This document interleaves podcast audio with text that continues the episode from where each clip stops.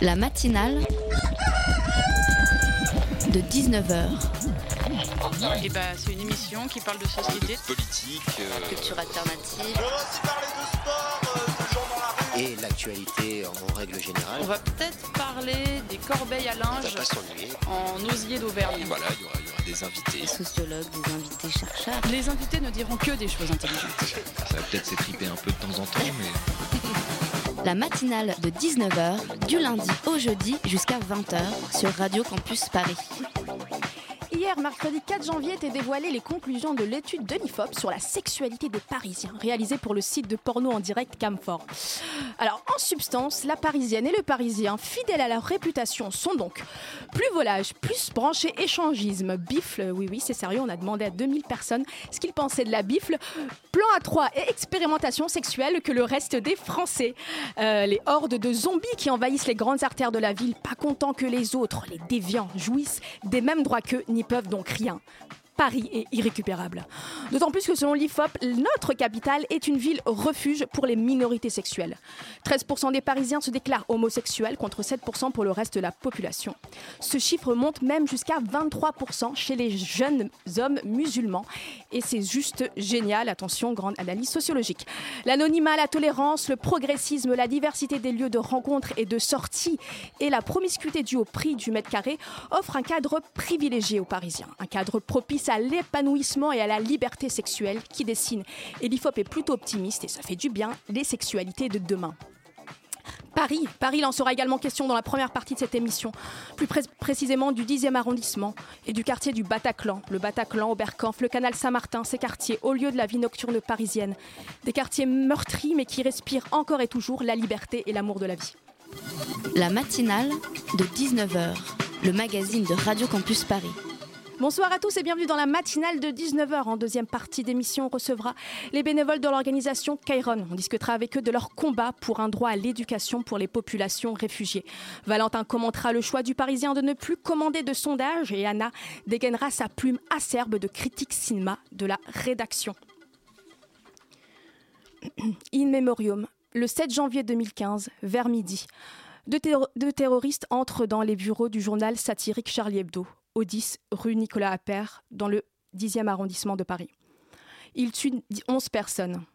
Quelques minutes plus tard, alors qu'ils s'enfuient, les deux hommes abattent froidement à bout portant un officier de police, Ahmed Merabet, devant le 62 boulevard Richard Lenoir, non loin du Bataclan. Dans la nuit du 13 novembre 2015, trois hommes se précipitent vers la salle de concert du Bataclan.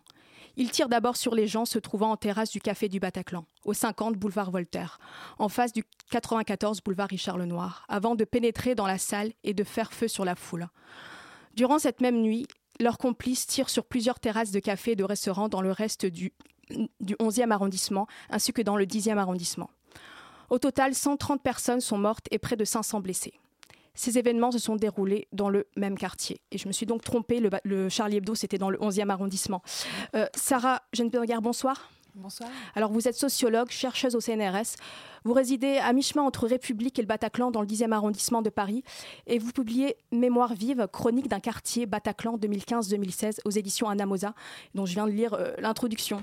Alors, euh, Sarah, aujourd'hui a lieu la commémoration des deux ans des attentats de Charlie Hebdo, du, boulevard Richard Lenoir et de, de l'hypercachère. Donc, excepté pour l'hypercachère qui a eu lieu dans le 12e arrondissement, ça s'est passé dans votre quartier. Alors, est-ce que vous étiez euh, présente aux commémorations aujourd'hui?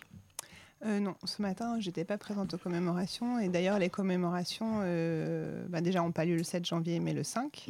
Et sont un moment, enfin, ont été ce matin un moment très simple, juste de présence euh, d'un ministre et de la maire de Paris.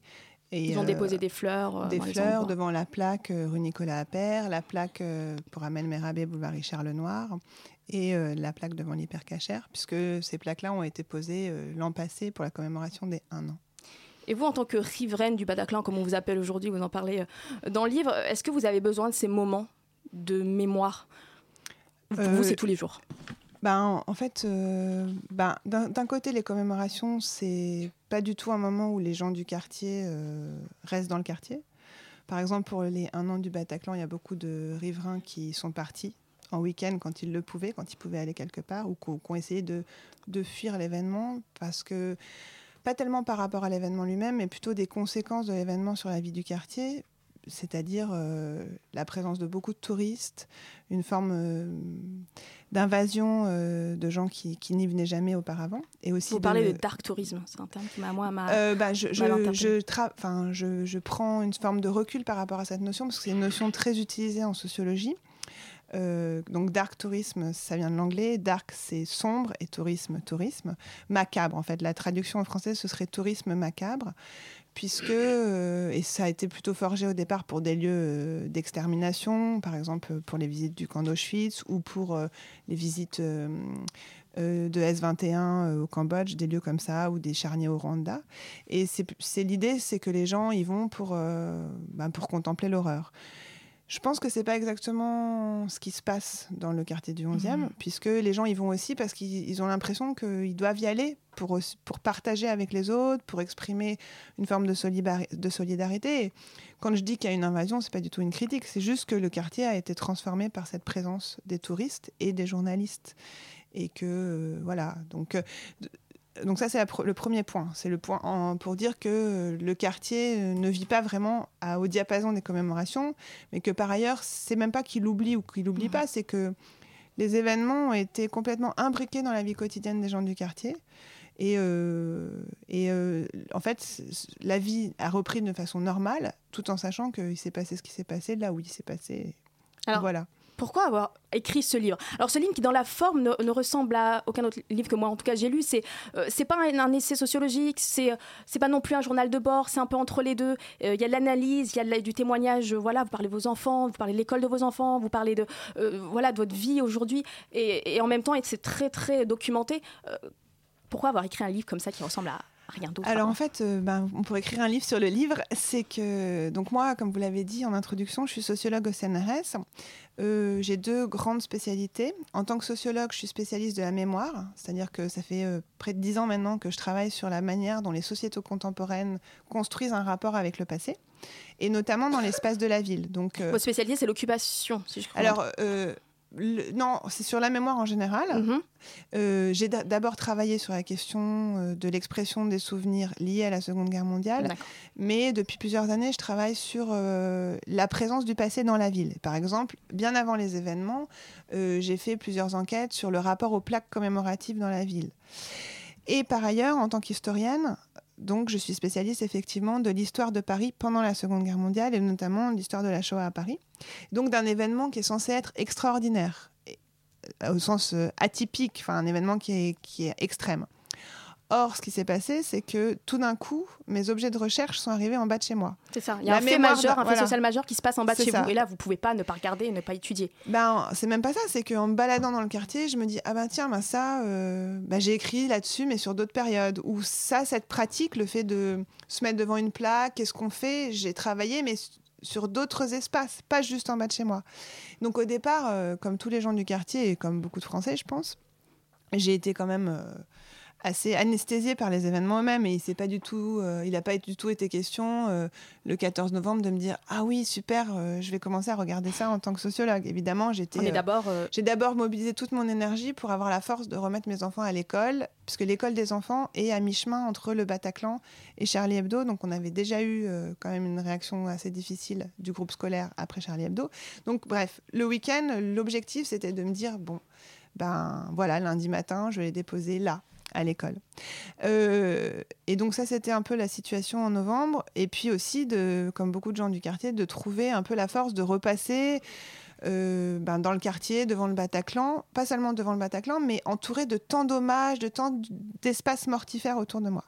Puis ce qui s'est passé, c'est qu'en décembre, euh, fin décembre, les, la- les archives de Paris ont collecté l'ensemble des hommages, des objets déposés devant le Bataclan et on a pu euh, récupérer le passage, Mhm. tout simplement, sur le trottoir. Parce qu'avant, on devait passer ça. Et ça, c'est un, un événement qui vous a poussé à écrire ce livre. Voilà, ben, c'est un événement qui m'a fait regarder les choses différemment, un peu en prenant un peu de recul et pas forcément être dans la colère de la transformation ou dans la tristesse de l'événement. Et je me suis dit, ben, en fait, euh, ben, j'ai plein de choses à dire sur ce qui se passe. C'est mon objet de recherche. Donc en fait, j'ai pas écrit un livre au départ, j'ai écrit un blog euh, WordPress, euh, gratuit, euh, écrit pour tout le monde, en français avec quelques articles en anglais. Et, et je me suis dit, parce que j'ai déjà beaucoup de projets en tant que chercheuse, et je me suis dit, bon, bah, je vais pas me lancer dans un projet énorme, je vais juste écrire au jour le jour les choses que j'ai à dire. Donc, en fait, c'est pour ça que c'est des chroniques. C'est que ça n'a pas écrit- été écrit d'un coup pour ce livre, ça a été écrit au jour le jour. Tous les jours d'abord, et ensuite toutes les semaines, et ensuite quand j'avais quelque chose à dire. Et au départ, ce blog devait être fini le. Enfin, dans ma tête, il devait être fini le 14 juillet 2016. Mais Euh, et euh, pour mémoire, euh, il s'est passé euh, Les attentats. de Nice euh, ce jour-là. L'idée, pour moi, c'était de le clore parce que euh, on n'était plus dans l'immédiat après, qu'on allait rentrer justement dans le cycle des commémorations officielles, d'une autre forme de calendrier qui était moins une mémoire vive, une mémoire euh, au ras du sol, mais plus une mémoire officielle. Or, euh, bon, évidemment, le 14 juillet, j'ai pas pu arrêter le blog puisque d'abord, ça aurait été complètement irrespectueux pour l'événement en tant que tel, et parce qu'il s'est est-ce qu'on vit les choses différemment Quand un événement se passe Ah, en bas chez soi ou euh, à, Bah, ça a été l'objet de la 2000 chronique du 14 juillet. Ouais. C'est-à-dire à quel point le 14 juillet 2016, j'ai pris conscience de la spécificité de ce que les gens qui habitaient le quartier ont vécu par rapport à l'événement. Et évidemment, euh, j'étais triste pour les gens de Nice, pour les gens qui, qui ont perdu la vie à Nice. Et euh, je sais pas que j'étais indifférente, mais c'était une forme de, de compassion plus convenue et plus distanciée qui, n'avait aucun rapport avec la violence euh, presque physique de ce qu'on a pu ressentir au moment où c'est notre euh, espace quotidien, notre euh, espace public, notre espace de vie qui avait été heurté. Et donc, c'est d'ailleurs exactement le thème de la, chronique du 14 juillet. Donc, du coup, j'ai pas arrêté le 14 juillet et j'ai décidé de le terminer le jour où ces hommages, qui au départ étaient des hommages euh, disposés dans l'espace public, ont donné lieu à la première exposition aux Archives de Paris pour les Journées du patrimoine. Et euh, où là, du coup, ils sont rentrés dans une logique de patrimoine classique, une forme de, de mise à plat. De, ils sont devenus des, des documents Faut un peu froids. rentrer dans l'histoire Voilà, aussi. exactement. Et donc là, pour le coup, c'était plus, plus la même démarche pour moi, même si je continue à travailler sur ces questions avec un, un groupe de chercheurs euh, du CNRS. Mais là, c'est plus un objet de recherche classique, puisque ce qui fait la spécificité de l'écriture de ces chroniques, au-delà du fait que c'est des chroniques, comme vous le disiez, c'est que c'est pas un article scientifique et c'est Mhm. pas non plus un journal intime. J'ai essayé de, de nourrir euh, de mon regard de sociologue ma vie quotidienne dans le quartier. C'est pour ça qu'on voit, qu'on voit mes enfants. Les gens ne le savent pas, mais il y a des enfants dans, dans le studio. C'est ça, il y a, il y, a des- il y a des petits bouts de chou. Donc je m'excuse pour l'édito tout à l'heure. hein. J'espère qu'on n'avait rien compris, que vous avez bouché vos oreilles. Voilà. Et donc, euh, pour, pour vous dire, les enfants, c'est que, évidemment, moi j'ai deux enfants, un garçon de 5 ans et une petite fille de bientôt 9 ans. Et, euh, ben, et je me dépla- déplace dans le quartier avec mes enfants. Par principe, ils ne se déplacent pas encore tout seuls à cet âge-là. Et euh, ils ont compris que je faisais des observations. Et ils, sont, ils se sont mis à, à m'aider. Ils ou- y prennent pas, ouais. voilà, et à y prendre part, et puis à de toute façon à me faire des remarques, comme n'importe quel enfant fait des remarques sur n'importe quel quartier. Et c'était très utile pour moi parce que eux, ils, sont, ils ont un regard beaucoup moins construit, beaucoup moins conventionnel sur ce qui les entoure. Et par exemple, on a toute une période où il y avait énormément de bougies dans le quartier. Et pour mon fils, c'était vraiment des bougies d'anniversaire. Donc à chaque fois qu'il passait devant, il voulait absolument les souffler, et il voulait chanter joyeux anniversaire. Donc je lui disais, tu sais, elles On sont pas là pour ça. voilà, avec ils ont un autre regard. passe. Ou quand il y a eu la Coupe du Monde, la- le, excusez-moi pour les fans de foot, le championnat d'Europe de, de foot. Dans le- donc moi, je répertorie En Euh, juin, je juillet voilà. 2016. c'est ouais, ça. doit être Je répertorie moi les, les drapeaux. Donc depuis euh, les événements de, de novembre Ouais. On parlait 2015, de- des nombreux drapeaux qu'on voilà, voit il y a eu un appel du président de la République euh, à pavoiser, comme on dit, mais donc en gros à mettre des drapeaux à ses fenêtres. Et ça a été suivi par un certain nombre de gens dans toute la France, notamment de Parisiens. Et moi, depuis, je répertorie euh, quartier par quartier. À chaque fois que je me déplace, je, je répertorie les drapeaux aux fenêtres. Bon, c'est devenu un peu un- une activité obsessionnelle. Un hobby. Et mes enfants, ils se baladent et maintenant, ils me disent Ah, maman, il y a un drapeau ici. Et donc, au moment de du championnat d'Europe, euh, ils me... ma fille, elle me dit euh, Ah, maman, regarde, il y a plein de nouveaux drapeaux. Et moi, je lui dis Non, mais tu sais, euh, Nora, euh, ces drapeaux, ils... c'est pas des drapeaux pour les attentats, c'est des drapeaux pour le, le- le foot. Elle me dit Ben, comment tu le sais? Peut-être que les gens, ils ont eu des drapeaux au moment du championnat d'Europe, mais en fait, peut-être que s'ils en avaient eu à l'époque, ils auraient eu envie de le mettre pour les attentats. Et peut-être qu'ils l'ont mis pour le foot et pour les attentats. Eh ben c'est- intéressant comme remarque. Et du coup, j'ai commencé aussi à, à travailler là-dessus à partir de sa remarque.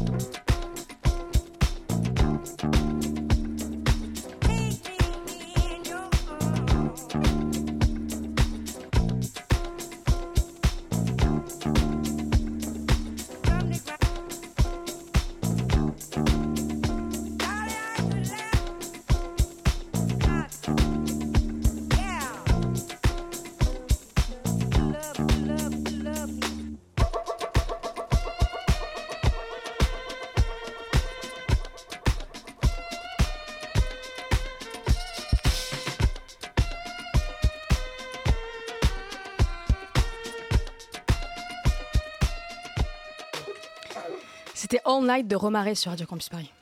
La matinale de 19h du lundi au jeudi jusqu'à 20h sur Radio Campus Paris. On est de retour dans la matinale et je réitère mes excuses auprès des enfants présents dans ce studio. Personne m'avait prévenu qu'il allait y avoir des enfants ce soir. Euh, on est avec euh, Sarah Schensberger, sociologue, et on est là pour parler de votre livre Mémoire vive. Euh, vous dites, dans votre livre, il y a énormément de, de photos. Pour vous, c'est un outil primordial de- d'étude. Oui, alors euh, en fait, ça fait euh, c'est le deuxième livre où j'utilise des images. J'ai fait un livre avant euh, avec des images d'archives où je montrais comment on peut utiliser des images d'archives pour écrire l'histoire, pas seulement des textes écrits. Et notamment parce que ça permet de travailler sur le regard que les gens du passé portent sur ce qu'on étudie. Et là, bon ben, peu de temps avant, j'ai eu un iPhone, avant les événements, tout simplement. Et parce que justement, je voulais, pour mon travail en général, pouvoir prendre des photos euh, sans m'y préparer. Si je vois quelque chose d'intéressant euh, dans la ville, puisque euh, en tant que sociologue, j'ai vraiment un habitus d'observation des gens et des choses. Et du coup, en fait, ce livre, ce que, je, voudrais dire aux auditeurs, c'est que c'est un livre sur le regard. C'est un livre pour essayer d'inciter les gens. Il est vraiment écrit pour tout le monde, mais surtout pour inciter les gens à regarder autour d'eux, à se poser des questions, à prendre du recul, à, à se mettre faire l'introspection de notre quartier, même s'il n'y a Ouais, pas eu un attentat. Exactement, c'est ça le but, c'est de se dire euh, de notre quartier, de notre vie quotidienne, et se dire on a tout- tout- tous quelque chose à dire et à, surtout à regarder. Donc à partir de là, pour le blog, euh, je prenais des photos régulièrement, mais ça c'est une toute petite sélection des photos parce que j'en ai euh, évidemment, euh, j'en ai des milliers des images. Euh, par exemple, dès que je vois un drapeau, je prends photo euh, et je prends le nom de la rue en même temps pour pouvoir le localiser. Donc voilà, donc du coup c'est devenu un outil de recherche. Mais au-delà de ça, pourquoi je les ai reproduites? Parce que c'est pour donner la possibilité au lecteur. Déjà, c'est pour donner une forme de preuve, puisque ça a été fait, ce livre, assez rapidement, dans une temporalité assez courte. Bon, il faut savoir que quand on fait de la recherche, normalement, on fait de la recherche pendant 5 ans et euh, 3 ans après, on publie quelque chose. Donc, euh, c'est c'est pas du tout comme ça que ça se passe d'habitude. Donc, il y a un dispositif de preuve qui est beaucoup plus fourni d'habitude. Donc là, j'ai voulu aussi utiliser les images comme une preuve immédiate supplémentaire par rapport à ce que je disais. C'était la première raison. Et la deuxième, c'est que, en fait, je fournis les images au lecteur avec l'idée que lui, il va peut-être voir quelque chose de complètement différent de moi. Parce qu'il ne il, il se situe pas au même endroit, ni dans l'espace de la ville, ni, même socialement. Peut-être qu'il a d'autres codes culturels, religieux, d'autres générations. Et qu'il va se dire, ben voilà, elle, elle voit ça dans cette image, elle fait ça de cette image, mais moi, peut-être que je verrai et que je verrai autre chose.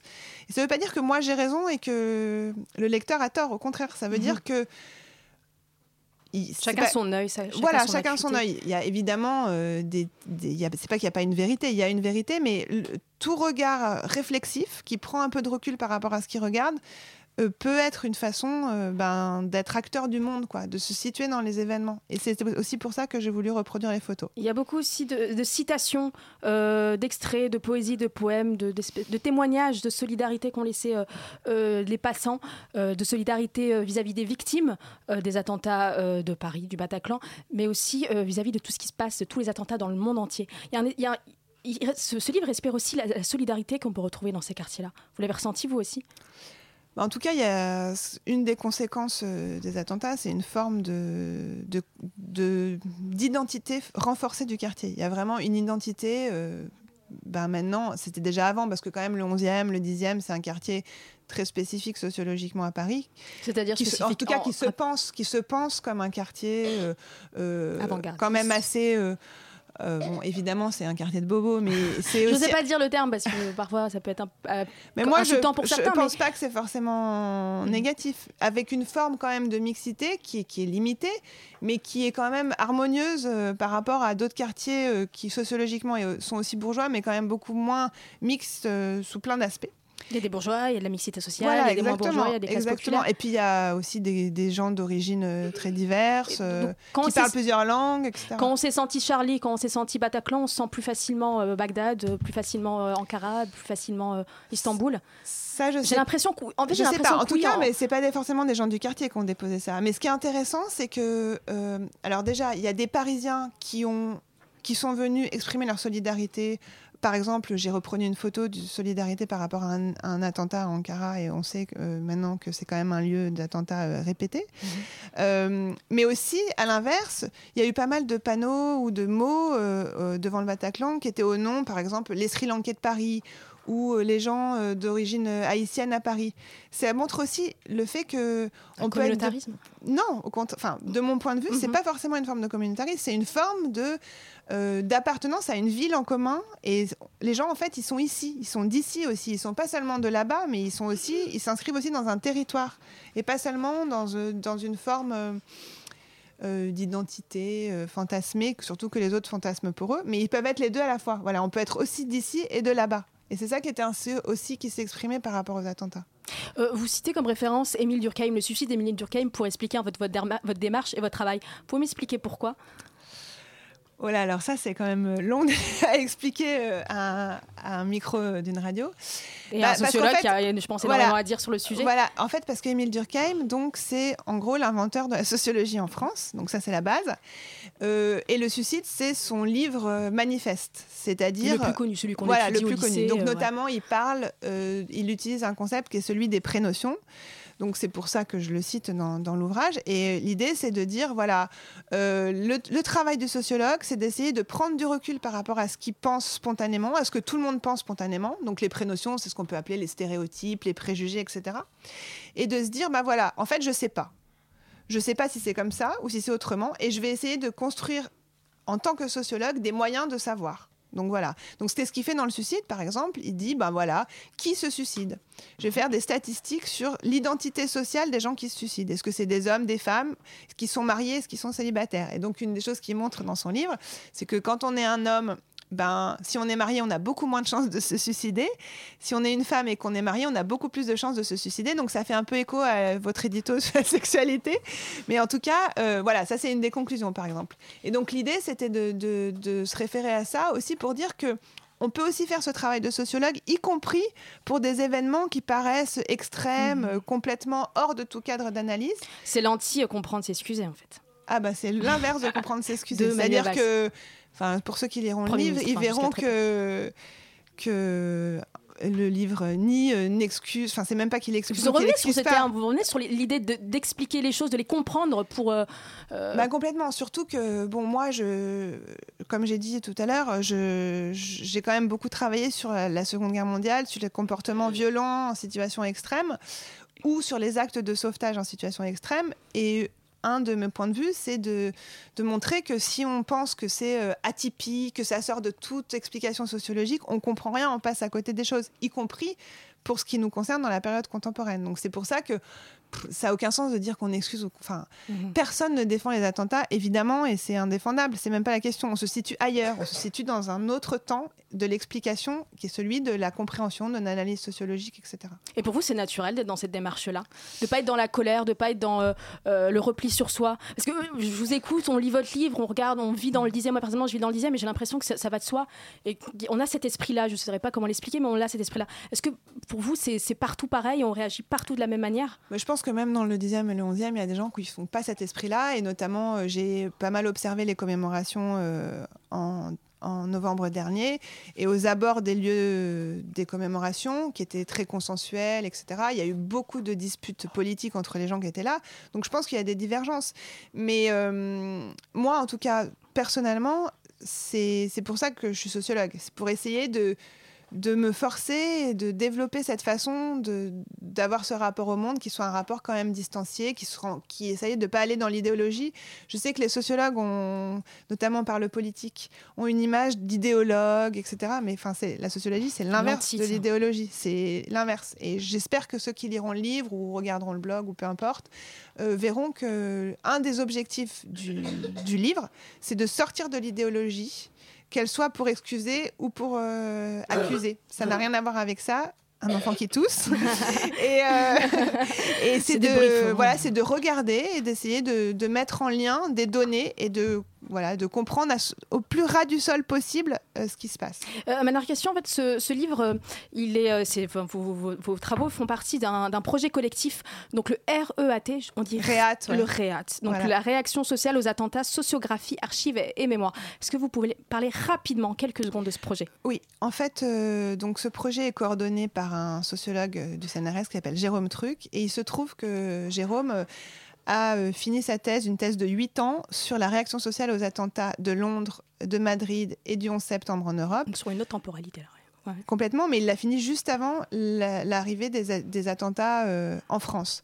Donc il a euh, ben, cette, ce savoir-faire et il a beaucoup travaillé à partir justement de tous ces messages déposés au pied de ces différents attentats pour en faire une analyse. Donc avec lui, avec d'autres, Sylvain Antichamp, Maël Bazin, Hélène Frouard, euh, on essaye de travailler chacun avec ses méthodes et ses sources pour essayer de donner un sens à ce qu'on a appelé les réactions sociales aux attentats. Et le projet est soutenu et financé par le CNRS. Merci beaucoup, Sarah Jensburger, d'avoir été parmi nous ce soir. Je le rappelle, vous êtes l'auteur de Mémoire vive, chronique d'un quartier Bataclan 2015-2016. Merci beaucoup. Merci. La matinale de 19h, du lundi au jeudi jusqu'à 20h sur Radio Campus Paris.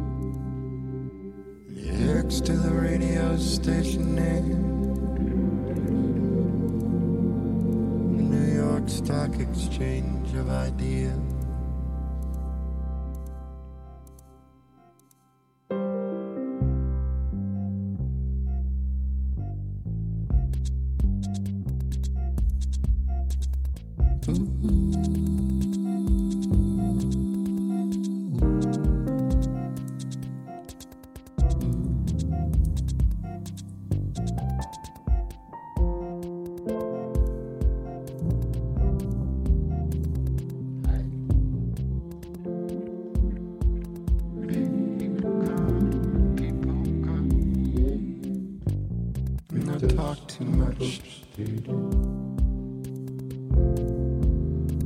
I talk too much.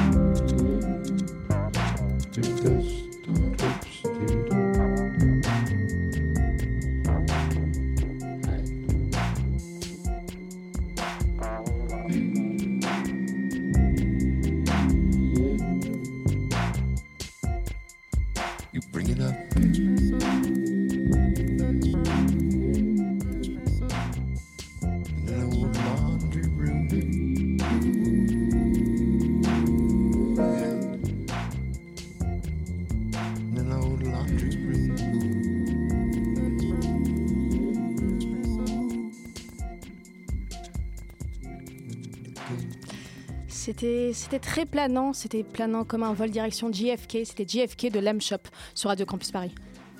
La matinale de 19h, le magazine de Radio Campus Paris. 19h34 sur Radio Campus Paris, Valentin nous a rejoint dans le studio. Salut Valentin. Bonsoir. Alors Valentin, pour cette matinale, nous allons parler de la place des sondages dans les primaires socialistes.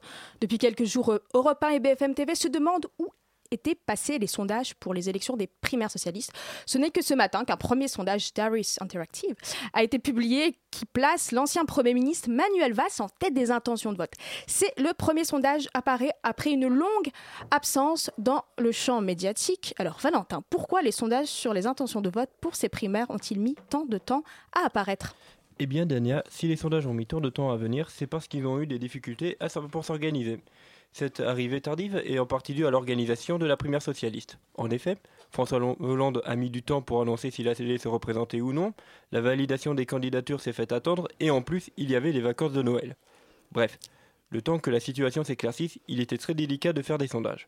En plus, les débats n'auront lieu que les 12, 15 et 19 janvier. Un débat peut changer la donne au cours des élections, mais ces trois débats sont trop proches dans le temps pour permettre aux instituts de sondage d'évaluer correctement l'opinion des Français. Enfin, une autre raison est qu'il n'y a tout simplement pas de commande des sondages. Harris, Interactive et Opinionway ont annoncé que ni les candidats de la primaire socialiste ni les médias ne souhaitaient commander de sondages. Et pourquoi personne ne commande de sondage Pourquoi les médias et les équipes des candidats ne sont pas intéressés par les indicateurs d'opinion des électeurs? Parce que depuis plusieurs mois, les sondages n'arrivent pas à prévoir les résultats définitifs des récentes élections. Entre le vote en faveur du Brexit, la victoire de Donald Trump en Amérique et celle de François Fillon pour les primaires de la droite, Ils se Le sont tous plantés. Ils se sont tous plantés. Le crédit donné au sondage a plongé. À chaque fois, les spécialistes, les politiques et les journalistes se réveillent sous le choc lorsqu'ils entendent des résultats qu'ils n'ont pas du tout prévus.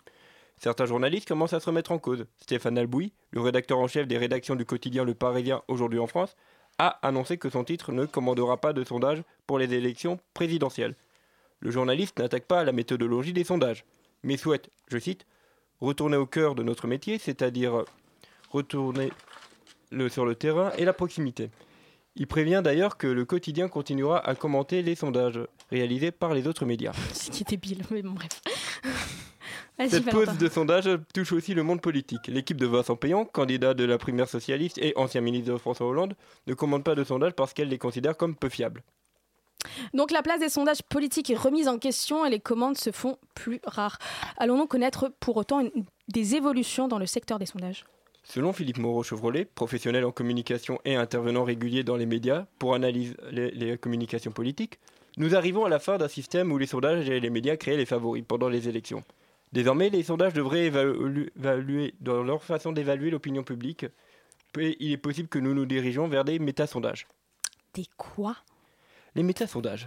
Il s'agirait d'un travail de synthèse de plusieurs sondages qui se fait euh, sur un temps long pour obtenir des résultats pouvant être qualifiés de fiables. Cela aura pour conséquence de redonner au sondage leur rôle d'origine, celui d'indicateur et pas celui de prédicateur. Le président de la chaîne politique Public Sénat, Emmanuel Kessler, pense de son côté qu'après les récentes surprises électorales, les médias doivent retourner de l'importance à l'expression citoyenne et mettre de côté leur propre analyse. Cependant, il faudrait peut-être prendre un peu de recul avec ces différents discours sur les sondages politiques. Cela fait des années que les sondages politiques sont attaqués pour leur crédibilité, sans que cela empêche les médias et les politiques de les utiliser. Si des évolutions doivent avoir lieu dans le milieu des sondages, elles mettront du temps à se faire.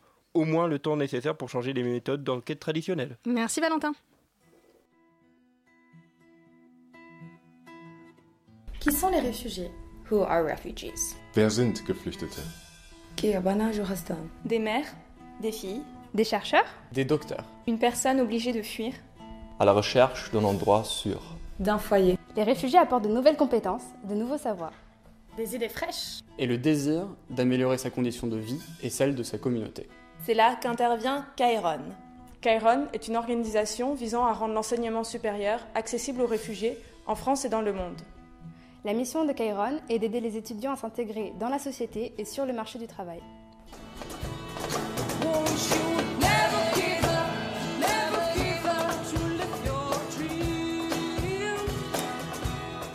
C'était la vidéo de présentation de l'organisation Kairon. Alors, selon le Haut Commissariat aux réfugiés des Nations Unies, avec plus de 60 millions de personnes déplacées, le monde n'a jamais comptabilisé autant de réfugiés depuis la Seconde Guerre mondiale.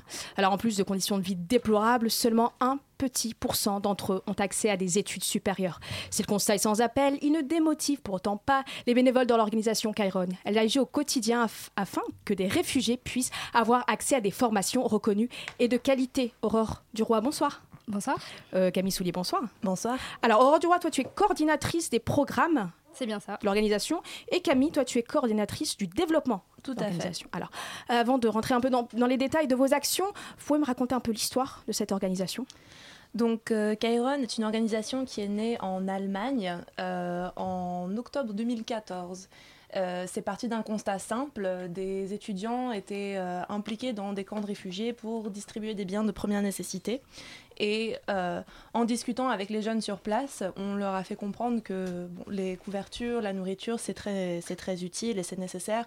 Mais ce qui les motivait réellement, c'était la possibilité de reprendre leurs études et euh, de manière assez euh, intéressante et naturelle également en France. Huit étudiants de Sciences Po sont arrivés au même constat en octobre 2015, donc un an plus tard. Et à la place de créer un nouveau système pour permettre aux étudiants réfu- réfugiés de reprendre leurs études, ils ont contacté Kairon en Allemagne pour reproduire le système ici à Paris. Donc, alors, à l'origine, une organisation allemande, et c'est pas très étonnant vu qu'on voit le nombre de, ça. réfugiés, de réfugiés qui ont été accueillis dans le pays.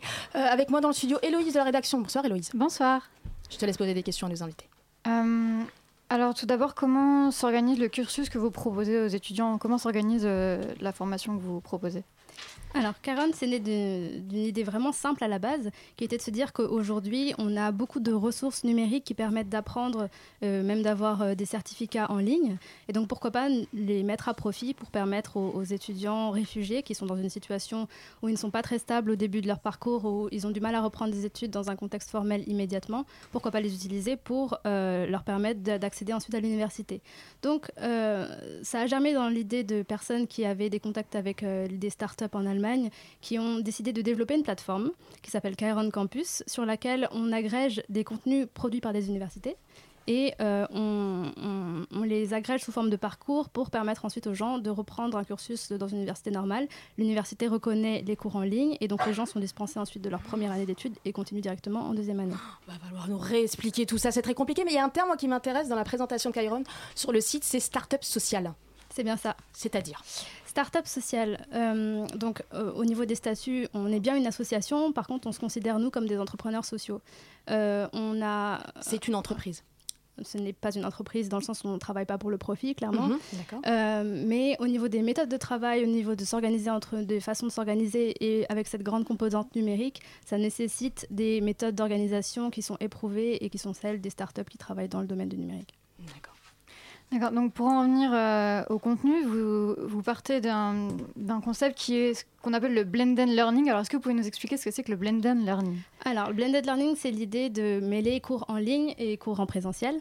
Euh, donc tout simplement capitaliser sur les MOOC, donc euh, les cours en ligne sur des plateformes comme Coursera, edX, France Université Numérique, euh, et les compléter à l'aide d'interventions en présentiel, donc avec des, cours animés par des professeurs bénévoles, où les étudiants vont pouvoir poser les questions, les points sur lesquels ils bloquent au niveau des cours en ligne, sur le modèle de la classe inversée par exemple. Et pourquoi c'est important d'avoir quand même au-delà des cours en ligne des, des, acteurs physiques et donc la, réalité, c'est que euh, obtenir un certificat de MOOC et même terminer un MOOC, c'est très difficile à faire tout seul. Ça demande énormément de motivation. C'est de l'argent, c'est payant souvent. Et c'est payant. Euh, bon, il se trouve que pour les étudiants de Chiron, le programme est gratuit et complètement euh, pris en charge par l'organisation. Mais en plus de cela, on souhaite créer une communauté étudiante. Donc faire en sorte que des personnes qui sont face à un certain isolement de par leur situation en France, en tant que demandeurs d'asile, en tant que réfugiés, euh, arrivent à se retrouver ensemble et se motiver ensemble pour étudier. Donc euh, le côté en ligne et enfin, les, les outils numériques qu'on utilise sont géniaux parce que mmh. ça permet de contrer des obstacles comme euh, ben, justement les coûts très élevés, euh, comme les situations géographiques, comme... les déplacements, tout ça. Voilà, les déplacements et la place dans les universités. Et surtout l'absence de documents juridiques parce qu'en fait, peu de gens le savent, mais en réalité, les demandeurs d'asile doivent attendre 9 mois avant d'avoir le temps, l'autorisation de pouvoir reprendre des études ou encore plus pour travailler, bien sûr, tant qu'on est demandeur d'asile, on ne peut pas. Mais officiellement, il y a ce délai de carence en quelque mhm. sorte de 9 mois qui les empêche de faire toute démarche. On peut s'inscrire dans certaines facs, certaines facs en France, mais c'est très très compliqué. Et les programmes sont très compétitifs. C'est ça et très limité en termes de place. Donc euh, le côté numérique euh, lève ces barrières, mais le plus apporté par Chiron, c'est qu'on offre un accompagnement holistique avec des services aux étudiants. Comment ça s'organise cet accompagnement, au-delà de la formation? Donc la formation qui s'effectue en ligne est centralisée pour toutes les branches de Kairon qui sont aujourd'hui à Berlin, à Paris, à Amman en Jordanie, à Istanbul en Turquie.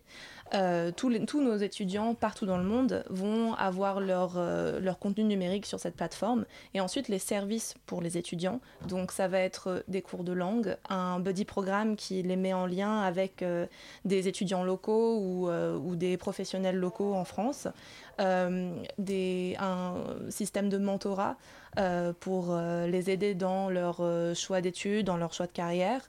Euh, un service euh, de soutien psychosocial s'ils en ont besoin. Mhm. Et euh, j'ai dit les cours de langue, n'est-ce pas? Oui. voilà. Donc ça va être ce, genre de service qu'on met en place et qui leur sont offerts sans obligation, bien, bien sûr, mais qui, leur, qui permet de compléter leur apprentissage. Oui, justement, le fait que ce soit pour la donc c'est la première année qui euh, c'est des cours en ligne, c'est ça? Tout à fait. Donc comment, euh, enfin vous avez, vous venez de parler de tout cet accompagnement qu'il y a, mais hum, qu'est-ce que vous faites pour développer justement euh, le- la partie physique de, de la formation? Parce que c'est assez dur justement, ils arrivent dans un autre pays, ils doivent suivre une formation avec un accompagnement euh, qui n'est pas celui d'une université ou d'une école en présentiel. Alors là, à nouveau, l'aide énorme qu'on a, c'est de pouvoir utiliser ce concept de blended learning et de mêler intervention en direct et euh, aussi euh, en ligne. Donc typiquement, par exemple, pour ce qui est de l'aspect accompagnement par des professeurs bénévoles, tutorat plus individualisé, on utilise des outils numériques type Skype, Google Classroom, ce genre de choses-là, pour que si jamais des personnes sont vraiment éloignées, elles puissent quand même bénéficier d'un premier niveau d'accompagnement via ces outils. On sait que ça ne suffit pas et c'est mieux de pouvoir se voir en direct, mais ça permet aussi de pallier à ces situations-là. Est-ce que cet outil informatique, il a l'air euh, super et je pense que ça l'est pour beaucoup, euh, mais est-ce que ça exclut pas certains réfugiés qui n'ont pas accès à un ordinateur? Donc, euh, Moi, je en- pense à Amman. Par exemple, tu parlais d'Amman. c'est, euh, Il y, a des- il y a des énormes camps de réfugiés en Jordanie. On a l'impression qu'on accueille toute la misère du monde. Non, C'est dans ces pays où on accueille le plus de réfugiés euh, qui vivent parfois dans des conditions très compliquées. Est-ce que ces, ces- ces- ces réfugiés-là, ils, peuvent euh, prétendre à, à faire partie de votre association à- Alors l'accès à Internet, c'est une chose. Euh, il faut aussi savoir que la plateforme est accessible depuis euh, n'importe quel objet connecté en fait. Donc euh, nous, on s'est rendu compte. Et d'ailleurs, ça a été, ça faisait partie de la création du concept de Kairon que les étudiants peuvent accéder au MOOC et au contenu numérique à travers leur smartphone. Et euh, ça, par contre, on le voit euh, partout, y compris dans les camps à, à Amman. Les, les migrants ont souvent des smartphones. même posé Et- la question en Europe en disant mais en fait, ils sont riches, ils vont bien, ils ont des portables. Alors que Bah, c'est pas tant une question d'être Oui. riche, c'est surtout que si on part de chez soi en n'emportant qu'une seule chose, c'est Mm. son téléphone. Finalement. rester en contact Oui, avec sa famille. C'est des gens comme connectés, qui ont une vie comme euh, vous ça. et nous, qui avaient une vie. C'est vital pour garder un lien avec sa famille, ses amis, dans un contexte où on peut perdre tout le monde en un clin d'œil. Et ce que je trouve super aussi, c'est que vous êtes en contact, en partenariat avec 22 universités et pas des moindres. Comment vous créez ces partenariats? C'est sur euh, la base du volontariat, celles qui elles viennent vous voir, vous allez les voir, comment ça se passe? C'est un peu des deux. Euh, en France, euh, Sciences Po, donc l'initiative est née d'étudiants de Sciences Po Paris, donc qui naturellement se sont tournés vers leur université dans un premier temps pour mettre en place des cours de langue qui sont aujourd'hui repris par l'association Wintegrate avec laquelle nous travaillons. Et pour, pour d'autres comme le CNAM, c'est nous qui avons plus démarché ces personnes. Euh, sachant qu'on a dû... euh, Enfin, il se trouvait que pour le CNAM, la responsable qui s'occupe des réfugiés nous avait déjà contacté, mais d'une manière ou d'une autre, c'était perdu entre Berlin et nous, on l'avait perdu. Mhm. Donc au final, on l'a recontacté, mais elle nous avait déjà cherché. Mais après, dans d'autres... euh, Enfin, de toute façon, c'est aussi à nous de faire un gros travail de démarcher les universités, de leur présenter notre concept, de faire en sorte qu'elles aient confiance en nous pour pouvoir travailler ensemble. Mais bon, on a beaucoup de bonnes nouvelles puisque un grand nombre euh, d'universités finalement nous contactent directement et sont intéressés par le programme de Kairon, donc euh, ça avance plutôt bien. Justement, comment vous organisez ce retour à l'université ensuite? Comment ça se passe pour les étudiants? Euh, donc on est euh, en France dans notre première année d'existence et de- bien d'activité avec des étudiants, donc on n'a pas encore un grand retour d'expérience là-dessus. Euh, par contre, ce qu'on ce qu'on veut faire, ce qu'on a déjà fait, parce qu'en fait il y a déjà des personnes qui ont repris des cours à plein temps. Elles ont un peu été plus vite que la musique, elles ont trouvé en- les ressources. Parce que c'est aussi ça, Kairon, c'est le fait d'être dans une communauté avec des jeunes euh, comme eux. Enfin, c'est plutôt des jeunes qui viennent nous voir. et ça leur donne la motivation nécessaire pour franchir le pas et se battre. euh, voilà, on a des gens qui étudient aujourd'hui à Sciences Po. On est extrêmement fiers d'eux parce qu'ils ont fait quelque chose d'incroyable de passer de réfugiés à étudiants de Sciences Po Paris. Euh, donc, Oui, on euh, pas tous capables de ça. donc, euh, euh, qu'on ce qu'on met en place et ce qu'on fera à terme, c'est d'avoir quand même un suivi, même une fois que les gens sont, euh, ont transféré dans l'université, notamment pour pallier au fait que quand on arrive, on n'a pas de réseau pour aider à l'insertion professionnelle, donc on aimerait Bien pouvoir sûr. jouer un rôle dans ce domaine-là, parce que notre but, c'est pas juste d'avoir un diplôme, c'est de reconstruire sa vie dans un nouveau pays. Justement, par rapport à, enfin, à la finalité pour ces étudiants-là, parce que je crois que vous avez dit que la première année était plutôt une année de découverte, en fait, mais est-ce que c'est plutôt des étudiants qui viennent chercher autre chose, qui savent pas trop, ou est-ce que c'est des gens qui veulent vraiment continuer ce qu'ils avaient déjà entamé dans leur pays?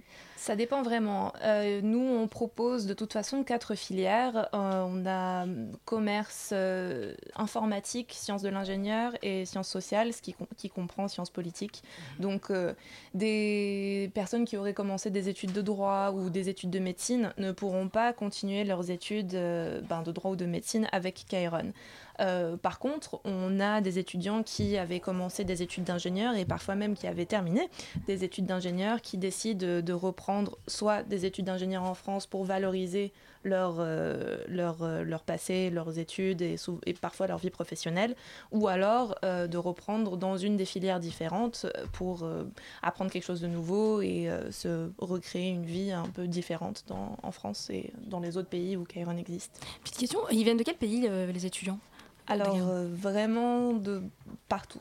Euh, donc en Allemagne, forcément, la majorité sont syriens, Euh, mais ce qui n'est pas le cas pour Kairon France. On a des étudiants d'Iran, du Bangladesh, du Congo, d'Afghanistan, Des Somaliens, des Somaliens, des Érythréens.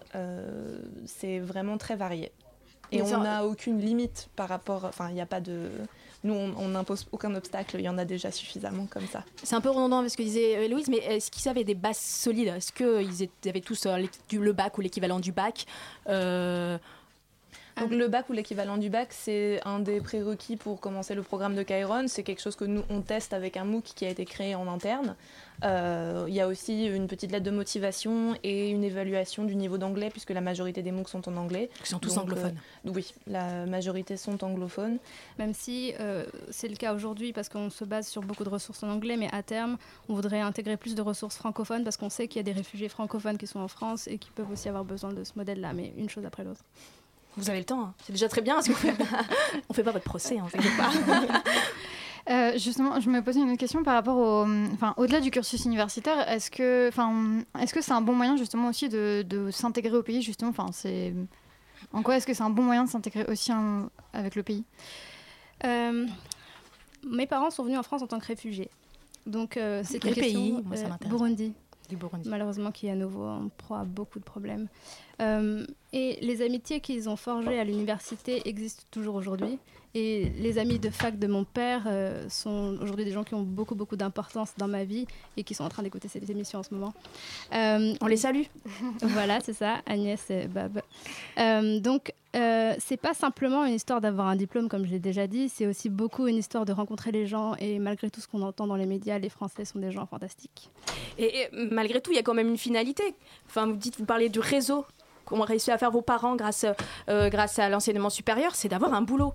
Et vous parlez beaucoup d'assession professionnelle. Le but, c'est que ces gens aient du boulot et sincère et qui, qui- voilà, qui s'installent dans ces pays. Camille Aurore. Oui, oui. c'est le but, oui. Oui, c'est vrai, pas- le but. Oui, c'est bien, c'est le but. Enfin, je pense que de toute façon, c'est le but de tout étudiant, que- qu'on soit réfugié ou pas, euh, finalement, faire des études, euh, avoir un diplôme, c'est pour trouver du travail. Donc euh, nous, on va accompagner cette euh, insertion professionnelle euh, du mieux qu'on puisse grâce au, au programme dont j'ai parlé tout à l'heure, donc euh, le programme de mentorat, euh, notre service de carrière et euh, euh, les des workshops avec euh, des entrepreneurs sociaux qui euh, sont partenaires, qui soutiennent le projet de Kairon. Euh, mais euh, comme disait Aurore tout à l'heure, chaque chose en son temps, la- notre premier obje- objectif et notre objectif principal, c'est de les amener à obtenir un diplôme reconnu en France. Et rapidement, je ne sais pas si vous êtes au courant, mais vous êtes aussi en partenariat avec Radio Campus Paris, puisqu'on va mettre en place euh, très prochainement des ateliers euh, d'initiation à la radio avec des réfugiés. Bien Certains- sûr qu'on est au courant, on est complètement euh, très content et totalement excités. Oui, c'était rhétorique, je savais très bien que vous étiez au courant. Et vous n'êtes pas au courant de ça, c'est que c'est moi qui vais animer euh, euh, ces ateliers avec mon compère Maxime Faciotti, que je salue, et que je suis très, très, très heureuse, très excitée à l'idée de faire ça, et que je vous remercie d'ailleurs d'avoir répondu à notre sollicitation. Bah, avec plaisir et on est. je suis personnellement une grande fan de radio, ça se voit pas là, mais je suis, je bouille Ah, mais non, mais vous intérieurement de très joie bien, d'être là. vous êtes très bien. Donc euh, euh, voilà, on est ravis de cette opportunité-là. C'est vraiment une super initiative pour les étudiants. Je pense que ça peut en motiver beaucoup. Au-delà des cours de français, ça peut leur donner beaucoup d'idées pour la suite, donc c'est super. Et surtout, euh, donner l'opportunité à des personnes qui n'ont pas toujours l'occasion de prendre la parole, de l'avoir ici. Donc euh, ça aussi, c'est vraiment super. Eh ben merci beaucoup Camille Aurore, merci pour tout ce que vous faites, merci pour votre organisation Kairon. Merci, à vous. à Radio Campus. Merci. 19h. La matinale de 19h. Le magazine de Radio Campus Paris. Du lundi au jeudi jusqu'à 20h. Et il y avait la virgule 19h54 sur Radio Campus Paris. Anna vient d'entrer dans le studio. Bonsoir Anna. Bonsoir. Alors tu as décidé de nous parler du dernier film de Jim Jarmusch, Patterson, sorti fin décembre et actuellement au cinéma. Qu'est-ce que ça veut dire Patterson? Alors, Très belle affiche d'ailleurs hein, dans tout Paris. Patterson, c'est un nom qui joue différents rôles dans le film. Euh, C'est d'abord le nom d'une ville dans le New Jersey aux États-Unis. C'est aussi le titre d'un poème de William Carlos Williams, qui est euh, originaire de cette ville et qui inspire en fait le, le personnage principal lui-même, prénommé Patterson. Donc j'espère euh, ne pas vous avoir déjà perdu. Pat- Patterson, en fait, euh, le, donc le personnage est interprété par Adam Driver, euh, le méchant du dernier Star Wars et euh, le héros de la série Girls. Girls, oui, il est fantastique dans Girls, pardon, excuse-moi. Le long du film, on suit donc Patterson, euh, le personnage toujours dans son quotidien de chauffeur de bus aux journées rythmées par plusieurs petits rituels et habitudes. Dès qu'il se retrouve seul, il écrit euh, des poèmes sur euh, ses petits bonheurs. Ces mots, euh, lorsqu'il les inscrit dans son cahier, apparaissent en même temps sur l'écran. Pendant ce temps, sa copine rêveuse, euh, Laura, qui adore le noir et le blanc, euh, cuisine des cupcakes, des cupcakes, pardon, se crée des robes. C'est peint- facile à manger, plus dur à prononcer. se crée des robes, peint des rideaux de douche et commence à apprendre la guitare dans l'idée de devenir une chanteuse country. On a l'impression qu'il n'y a pas vraiment d'histoire, ça a l'air assez lent, on s'ennuie pas, Anna? Alors, euh, si votre truc ce sont les films d'action où tout va très vite, euh, vous risquez effectivement d'être déçu. Ici, le summum de l'action, euh, c'est quand le bus de la ville de Patterson tombe en panne. c'est donc un peu décalé. Patterson, c'est un... Patterson, c'est un film tout en douceur, simple, fait d'errance et de rencontres avec des personnages qui ont chacun leurs petits défauts, qui les rendent très attachants. Alors, euh, si vous connaissez et aimez le cinéma de Jim Jarmusch, euh, vous ne serez pas et, euh, et en ressortirez avec un sentiment agréable de contentement. Le film avait d'ailleurs été présenté au Festival de Cannes. Il avait été encensé par les critiques, mais n'avait jamais reçu aucun prix. Ah bon, il me semblait qu'il en, a- qu'il en avait reçu un. C'est vrai, euh, j'exagère. Il en a reçu un. Le Palme Dog, euh, Mhm. c'est le prix attribué, attribué au meilleur rôle pour chien. C'est donc, Énorme. c'est donc le Bulldog qui joue le rôle de Marvin qui obtient le prix. Il rythme avec ses mots euh, le quotidien de Laura et Patterson et joue un rôle à part entière dans le couple. Le chien, qui est en réalité une chienne, interprète un rôle très masculin qui n'apprécie pas quand Patterson approche d'un peu trop près euh, Laura. Mais revenons-en au film qui pourrait paraître prétentieux tant il y a de références. Il l'est pourtant beaucoup moins que dans son film de vampire Only Lovers Left Alone, après lequel je m'étais sentie très très bête. Patterson donne, simplement envie de reprendre un de ses livres de poésie qui restait à nous attendre dans nos étagères et d'en lire un par jour pour rythmer nos journées de rituels quotidiens à la Patterson. Un film touchant et poétique, donc par ailleurs. Pour la petite info, Jim Jarmusch reste un, reste un moment dans les salles obscures françaises puisque son documentaire sur Iggy Pop, Gimme Danger, sort aussi le 1er février. Merci beaucoup, Anna. Alors, euh, merci. euh, bah, on arrive à la fin de cette émission déjà. Merci à tous ceux qui ont participé à l'élaboration de cette émission. Elsa, Marion, Rémi, à la réalisation. Coucou Rémi. Euh, Valentin et Anna, merci tout particulier. C'est pour ça que je suis un peu émue à notre responsable technique. Il a été responsable de la technique pendant trois ans à la radio, c'est Totor. Merci beaucoup à Totor et bon vent. Euh, Rendez-vous lundi prochain à 19h pour une matinale animée par le talentueux Loïc Gazard. On vous fait de gros bisous. Bonne soirée à tous sur Radio Campus Paris. Bonne soirée les enfants